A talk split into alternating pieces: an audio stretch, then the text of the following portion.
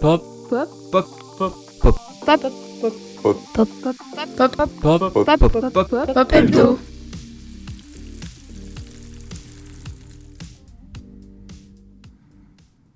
Et on accueille Raphaël pour Pop Hebdo. Salut Raphaël. Salut tout le monde. Donc aujourd'hui on se retrouve comme tous les midis, les lundis midi pour le Pop Hebdo.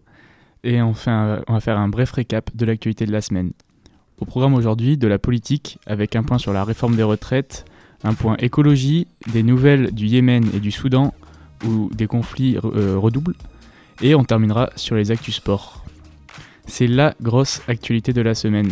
Le Conseil constitutionnel a validé la réforme des retraites et notamment le report de l'âge légal de départ, qui passe donc à 64 ans.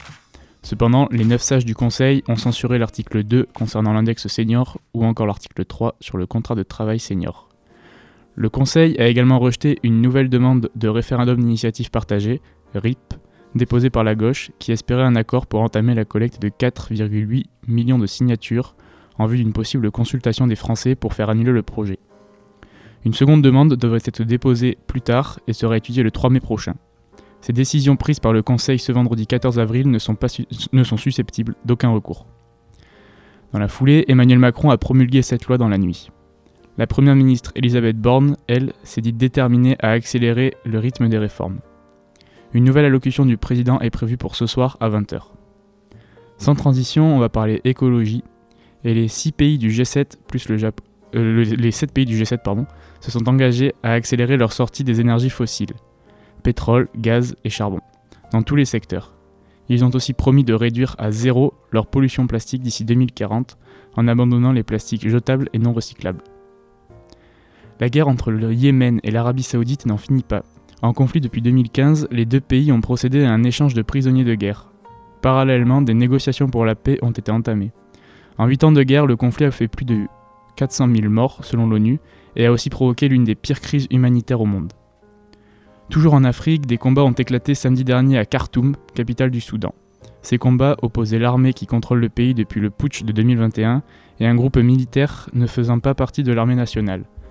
Ce groupe armé a affirmé avoir pris le contrôle de l'aéroport et du palais présidentiel. Ces propos ont été démentis dans la foulée par les opposants. Ce conflit arrive à un moment où des tensions ont de plus en plus entre les deux camps. Et pour terminer ce pop hebdo, on faire un point sport. La saison sur terre battue européenne a commencé la semaine dernière avec le Masters 1000 de Monte Carlo, et c'est Andrei Roublev qui s'impose en finale contre le jeune Holger Rune au terme d'une superbe finale. Le russe s'impose 5-7, 6-2, 7-5. Toujours en tennis, chez les femmes, la Billie Jean Cup a repris, et les Françaises sont, sont qualifiées contre les Anglaises avec 3 matchs remportés à 1.